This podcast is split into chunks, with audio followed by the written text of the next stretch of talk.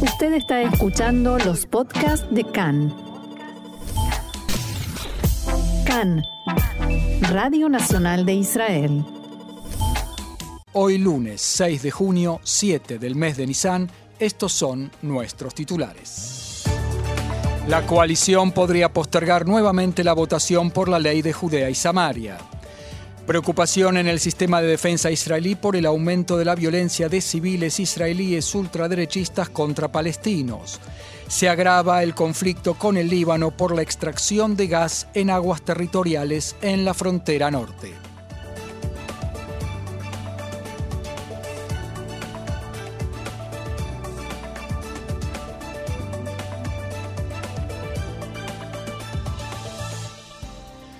Vamos ya mismo al desarrollo de la información. La votación en la Knesset por la ley de regulaciones en Judea y Samaria podría ser postergada por segunda vez. Así dijeron acá altos funcionarios de la coalición. Según ellos, se debe continuar con los contactos dentro de la coalición para alcanzar entendimientos que ayuden a hacer aprobar la ley. Las fuentes dijeron a Khan que además de la oposición de diputados del partido árabe RAM a la ley, la posición de otras dos diputadas de Meretz sigue siendo una incógnita, Raida Rinawi Zoabi y Gaby Lasky. Tampoco la parlamentaria Edith Silman comunicó cómo piensa votar. Silman, recordemos, pertenece al partido del primer ministro Bennett y Emina, pero hace algunas semanas se retiró de la coalición dejándola sin mayoría parlamentaria. Como se recordará, la llamada Ley de Judea y Samaria extiende la ley penal israelí sobre los ciudadanos de Israel que viven más allá de la línea verde, es decir, en Cisjordania, y se somete a la aprobación renovada de la Knesset cada cinco años desde 1967.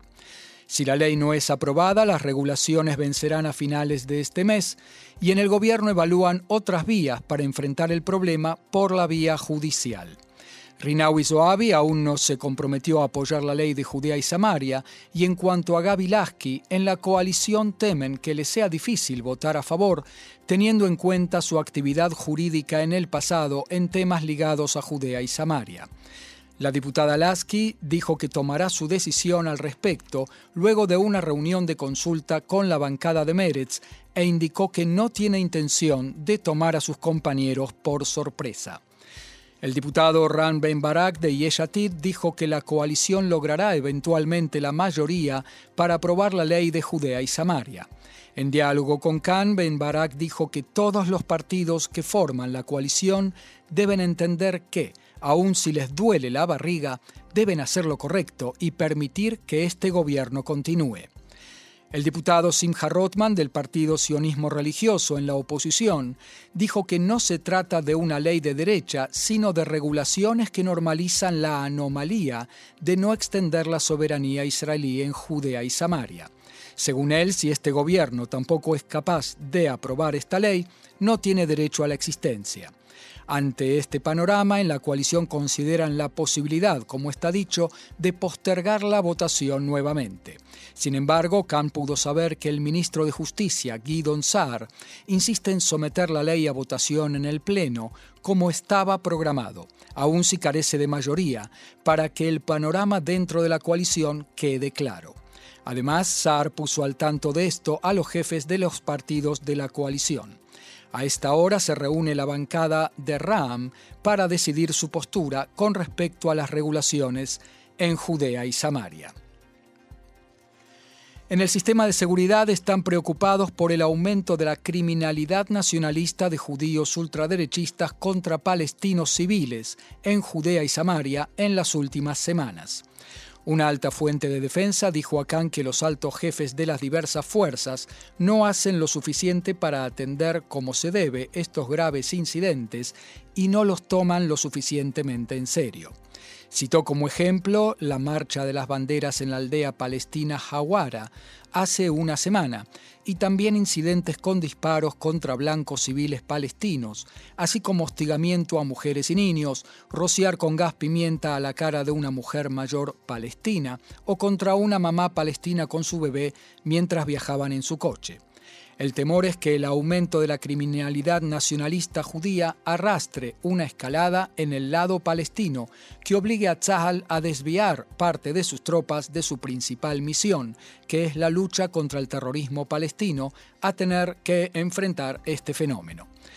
La fuente subrayó, se debe tomar este asunto con la misma seriedad con la que se enfrenta el terrorismo palestino.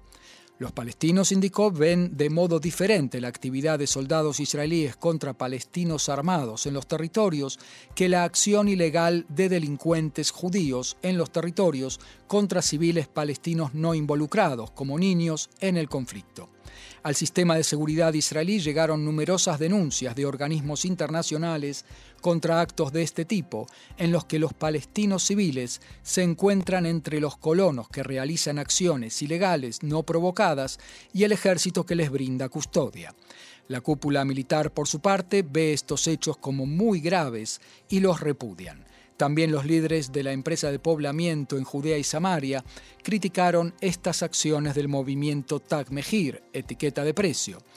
La Corte Suprema de Justicia israelí, por su parte, condenó también estos hechos y dijo que conllevan, además del daño a personas inocentes, también un peligro para el bienestar de la sociedad israelí. En el ejército enfatizaron que seguiremos luchando contra cualquier desvío de las normas fijadas por Tzahal. Ampliaremos los medios para combatir el fenómeno porque es una lucha importante en favor tanto de la seguridad como del perfil y la imagen moral de Israel. En tanto, continúa el operativo Rompeolas a lo largo y ancho de Judea y Samaria. Fueron arrestados anoche cerca de 15 palestinos sospechosos de estar involucrados en actividad terrorista. Los detenidos fueron trasladados para ser interrogados. En la zona aledaña a Nablus o Shem, dos palestinos montados en motocicleta lanzaron una carga explosiva improvisada contra efectivos de Tzahal que se hallaban allí en actividad de rutina. Ninguno de los soldados resultó herido. La fuerza respondió con disparos, pero no se informó de palestinos heridos. En el mismo orden fue frustrado un intento de contrabandear armas desde Jordania a Israel. En un descampado aledaño a la aldea Uya, en el Valle del Jordán, una fuerza combinada de Tzahal y la policía identificó huellas que condujeron a un bolso que contenía 10 pistolas que fueron entregadas a la policía. En la zona sur de Tel Aviv fueron arrestados dos palestinos bajo sospecha de que planificaban acciones terroristas. Se trata de dos habitantes de Nablus que fueron detenidos esta madrugada en un operativo conjunto del Servicio General de Seguridad y la Unidad de Contraterrorismo de la Policía, YAMAM. En el momento del arresto no estaban armados. El Servicio de Seguridad investiga también cómo entraron al país. En la franja de Gaza, en tanto, un tribunal militar palestino del Hamas sentenció a muerte en la horca a un palestino hallado culpable de espionaje a favor de Israel. El tribunal eh, palestino determinó que tomó contacto con los aparatos de seguridad israelí y les entregó información de seguridad sobre las organizaciones terroristas en la franja, sobre sus líderes, sus automóviles, información que condujo al arresto o a la liquidación selectiva de varios de ellos. En los medios de comunicación palestinos no se indicó el nombre del acusado, pero sí que se trata de un hombre de 61 años, habitante del norte de la franja de Gaza. Y ayer, durante la festividad de Shavuot, se registró un número récord de visitantes judíos al monte del templo. Fueron 754, casi el doble que el récord anterior. El Ministerio de Lugares Santos de Jordania dijo que sigue con preocupación lo que definió como, abro comillas, la invasión de colonos a Al-Aqsa y la realización de ceremonias talmúdicas en el lugar. El comunicado jordano agrega que ello contamina la mezquita. Otro tema. Medios de comunicación en idioma persa informaron este fin de semana que el martes pasado murió el doctor Ayub Antazari, experto en ingeniería aeronáutica y del espacio en la Universidad Sharif de Teherán. Antazari trabajaba en el Centro de Investigación y Desarrollo de la ciudad iraní de Yazad, donde trabajaba en el desarrollo de misiles y drones. Según parte de los informes, su muerte se debió a una intoxicación alimentaria. Recordemos que a principios de la semana pasada murió otro oficial eh, de la Fuerza Quds, fuerza de élite de la Guardia Revolucionaria iraní, en circunstancias sospechosas. El alto oficial iraní, Ali Ismail Sadeh, murió el lunes al caer del techo de su casa en Jahan, Nama, en Irán. Fuentes de defensa israelíes aseguraron al diario The New York Times que Israel no está detrás de la muerte de Ismail Sadeh. Según el diario, la muerte de este alto oficial iraní conllevó versiones contradictorias, según las cuales cayó de una terraza o bien se suicidó o bien fue liquidado en un ajuste de cuentas interno entre facciones iraníes enemistadas. En tanto, las autoridades israelíes están considerando la posibilidad de ampliar la advertencia de viaje que difundieron la semana pasada y extenderla a más países. Como se recordará, en los últimos días la prensa local pudo saber que en Israel aumenta el temor de que Irán considere cada vez más a los israelíes que viajan al extranjero durante el verano como blancos de ataques de venganza. Por el momento no se dio a conocer para qué países, para qué países se podrían emitir avisos de viaje actualizados. Recordemos también que en los últimos días el Consejo de Seguridad Nacional actualizó su advertencia de viaje a Turquía y aseguró que existe una amenaza concreta para los israelíes por parte de operadores terroristas iraníes allí y en los países vecinos a Irán. También fueron difundidos en las últimas horas informes según los cuales la policía en Tailandia está en alerta máxima por la posible presencia de espías iraníes en el país del sudeste asiático, coincidiendo con la advertencia de Israel acerca de que Teherán podría estar planeando atentados contra israelíes en el exterior como parte de un complot de venganza. Según un informe del Bangkok Post, así como de otros medios de comunicación locales, la Policía Real de Tailandia emitió una orden secreta a los agentes de policía en todo el país para que se mantengan atentos a los espías iraníes, según su definición, y puso como ejemplo el arresto de un ciudadano iraní en Indonesia el año pasado, sospechoso de planear ataques. El periódico cita una fuente policial según la cual las agencias de seguridad tailandesas están monitoreando de cerca el movimiento de ciudadanos iraníes que se cree que están operando como espías en Tailandia. Tailandia es un destino turístico muy popular para viajeros israelíes, en particular entre los jóvenes que finalizan su servicio militar y a menudo permanecen allí durante varios meses. Conflicto con el Líbano por el reservorio de gas en común en las aguas territoriales. En Beirut continúan repudiando enérgicamente a Israel a raíz de la colocación de la plataforma extractora de gas sobre el reservorio Karish, con vistas al inicio de la producción de gas natural. El jefe de la bancada de Hezbollah en el Parlamento en Beirut, Muhammad Raed, instó a las diversas facciones en el Líbano a elegir una empresa que sea autorizada para iniciar perforaciones en la zona en cuestión en un tiempo que sea cómodo para el Líbano. Según él, si Israel reacciona contra ello, Hezbollah por su parte estará dispuesto a reaccionar también. En tanto, el ministro de Relaciones Exteriores del Líbano, Abdallah Abu Habib, urgió al mediador norteamericano, Amos Hochstein, a reabrir lo antes posible las negociaciones sobre el trazado de la frontera marítima entre el Líbano e Israel. La plataforma de extracción gasífera llegó ayer a Israel desde Singapur y ancló a, unas, a unos 80 kilómetros al oeste de la costa en el norte del país. El presidente del Parlamento libanés, Navi Berri, declaró esta mañana que, abro comillas, el Líbano no permanecerá de brazos cruzados frente al hecho de que Israel instaló una plataforma extractora de gas sobre el reservorio Karish a 80 kilómetros al oeste de la costa norte. Berry, que encabeza las negociaciones sobre la definición de la frontera marítima entre el Líbano e Israel, se sumó así a una larga serie de funcionarios y políticos que criticaron muy duramente a Israel. Los medios israelíes se ocupan hoy profusamente de la desaparición de Sapir Nahum, una mujer de 24 años, habitante de Aco. El juzgado de paz de Haifa extendió por una semana más la prisión preventiva de su expareja, padre de sus dos hijos, también habitante de Aco, de 33 años, sospechoso de conspirar para su desaparición. Sapir está desaparecida desde el jueves y se teme por su vida. A pedido de la policía fue impuesto secreto de sumario sobre los detalles de la investigación. Desde ayer al mediodía, la búsqueda se focaliza en el poblado Ibtín, aledaño a Kiriatata, en el norte del país. Efectos a largo plazo del coronavirus. La mayoría de quienes informaron de efectos colaterales post-corona sufren de ellos aún un año y medio después de la curación. Así surge de una investigación con una muestra de personas curadas de coronavirus en la mutual médica Maccabi. De quienes informaron de fatiga luego de la enfermedad, más de la mitad informaron que sufren del síntoma un año y medio después.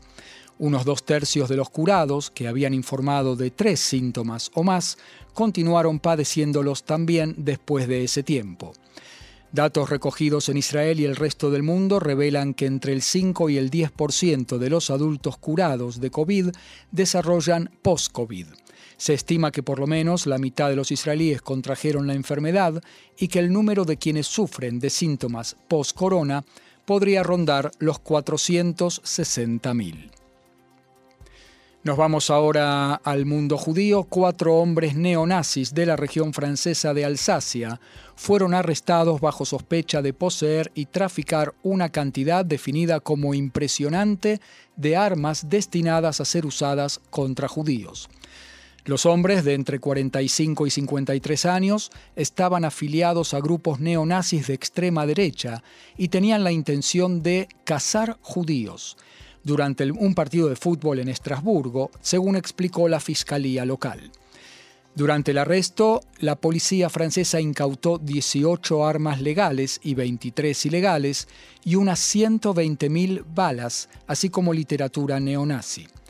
Los hombres estaban bien integrados a la sociedad, fueron detenidos antes de que lograran llevar a cabo el ataque. En una encuesta realizada por el American Jewish Colon eh, Committee en febrero, una amplia mayoría de la población judía de Francia está de acuerdo en que el antisemitismo está muy extendido en ese país y va en aumento, y la mayoría de los judíos y el público en general están de acuerdo en que es una preocupación importante en la sociedad francesa.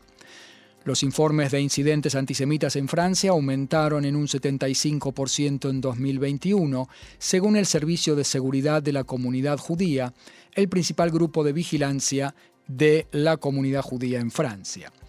El servicio comunitario registró 589 crímenes de odio contra judíos el año pasado, incluido un aumento del 36% en agresiones físicas en comparación con 2020.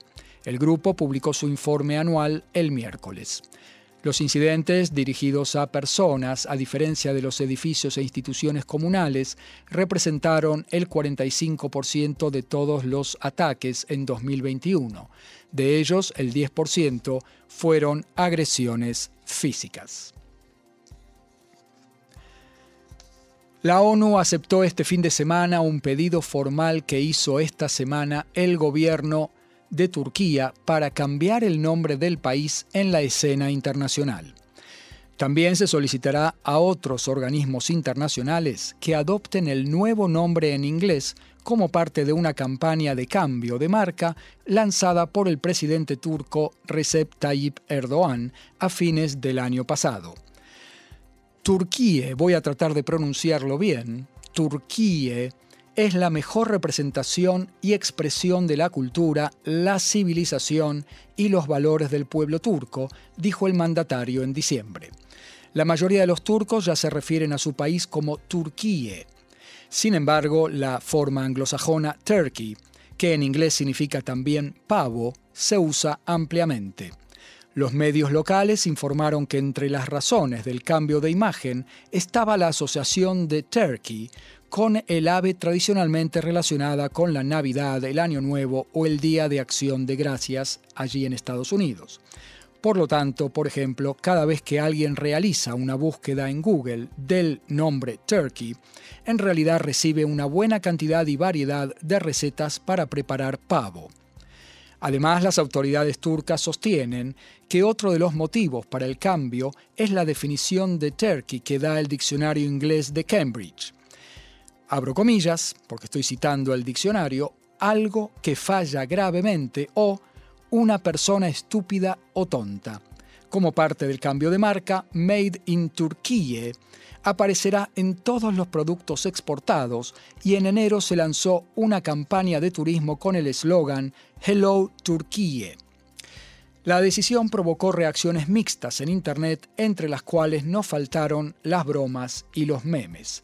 Pero, más allá de las risas, dentro y fuera de Turquía, hay quienes interpretan el cambio y la intensa campaña liderada por el presidente Erdogan como una decisión con motivaciones políticas, ya que los turcos volverán a las urnas este mes en medio de una grave crisis económica. La decisión sobre el cambio de nombre se anunció, como decíamos, en diciembre, cuando el presidente Erdogan iba perdiendo en todos los sondeos de opinión. Ahora se hace realidad cuando Turquía llegó al 73,5% de inflación anual en mayo, según datos oficiales, el más alto desde 1998. De nuevo en nuestro país, uno de los gastos que más preocupan a los israelíes en el marco del aumento del costo de vida es el de la alimentación. Según encuestas, el gasto promedio por familia en esa área aumentó en el último año en un 13%, convirtiéndose en el apartado del presupuesto familiar que más duele a toda familia a la que le cuesta llegar a fin de mes. Según la empresa RiseUp, una familia israelí con dos o tres hijos gasta 1.828 shekels, más de lo que gana por mes. La canasta de alimentos solamente alcanza a los 3.516 shekels promedio. En esa empresa decidieron lanzar un nuevo gadget, una nueva aplicación, con el fin de ayudar a las, eh, personas a reducir su gasto por medio de información generada por la inteligencia de masas, con ya más de 26.000 miembros de la comunidad virtual. La aplicación permite a cada familia entender dónde está parada respecto de otras familias en igual situación socioeconómica, en términos de zona geográfica, nivel de ingresos, cantidad de personas por familia y demás. Si la familia ve, por ejemplo, que gasta más que el 80% de las familias de su nivel, entonces puede entrar y consultar, recibir consejos de cómo mejorar su performance. Una familia, por ejemplo, descubrió y publicó que los ingredientes para un pastel de queso para Shavuot costaban en un lugar 52 shekels y los mismos ingredientes en otro súper costaban 92. Así que los publicaron en la comunidad.